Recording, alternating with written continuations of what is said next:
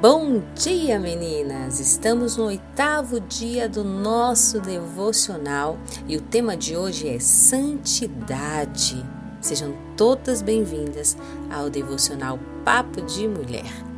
Te convido a abrir a Bíblia, se possível, em Deuteronômio 10, versículo 12, que diz assim: Agora, pois, ó Israel, que é que o Senhor requer de ti? Não é que temas o Senhor teu Deus e andes em todos os seus caminhos e ames e sirva ao Senhor teu Deus de todo o teu coração e de toda a tua alma? Viveu os últimos 20 anos de sua vida alimentando ao máximo todos os seus desejos. Achava que era feliz, até conhecer a verdade, e após esse encontro percebeu que sua vida era tudo menos uma vida feliz. Quando não conhecia, passava toda a sua vida tentando ser aceita e, para isso, fazia o que fosse preciso para ser popular, para estar no centro das atenções.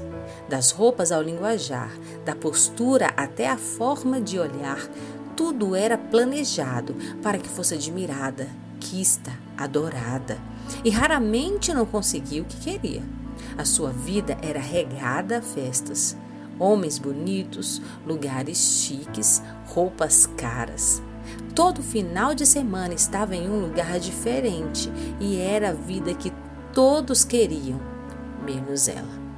Por mais que fosse o centro das atenções, para ela faltava algo queria algo diferente e, por este motivo, aceitou o convite de uma amiga para uma reunião no domingo à noite em sua igreja. Foi, ouviu o louvor, a palavra, gostou do que viu e percebeu que ali ninguém abajulava como nos outros lugares que frequentava, e por mais estranho que achasse, chamou a sua atenção. Resolveu aceitar novamente o convite e mais uma vez percebeu que ela não era o centro mas tudo o que acontecia era para enaltecer outra pessoa e queria saber por que tanta adoração. Enquanto o pastor ministrava a palavra, confrontando a igreja para confessarem quem era o Deus que se assentava no trono do seu coração, colocando todas as consequências de uma vida com Deus e uma vida sem Ele, ela sentiu-se tocada ouviu falar de santidade e que, diferentemente do que imaginava, não significava ser perfeita, mas separada.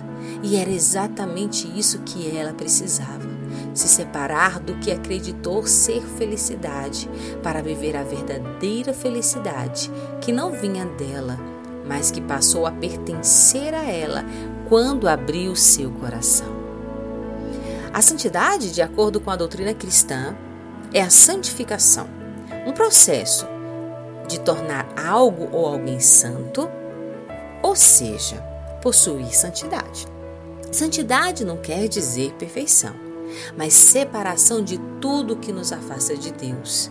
E é a consequência de uma vida de quem sabe que Deus sempre tem o melhor para ele e não quer trocar o seu relacionamento com Deus por nada que possa oferecer prazer momentâneo. É difícil. Santo, separação, no mundo em que vivemos com tantas atrações, tantas carícias aos nossos desejos, ser separado às vezes é ser taxado de radical, antigamente de brega e quadrado, mas hoje é muito mais a confirmação de que servimos a um Deus que muda toda uma história e, através da nossa postura de santificação, liga o nosso caminho a Ele para vivermos não prazeres momentâneos nessa terra, mas uma vida eterna com Ele.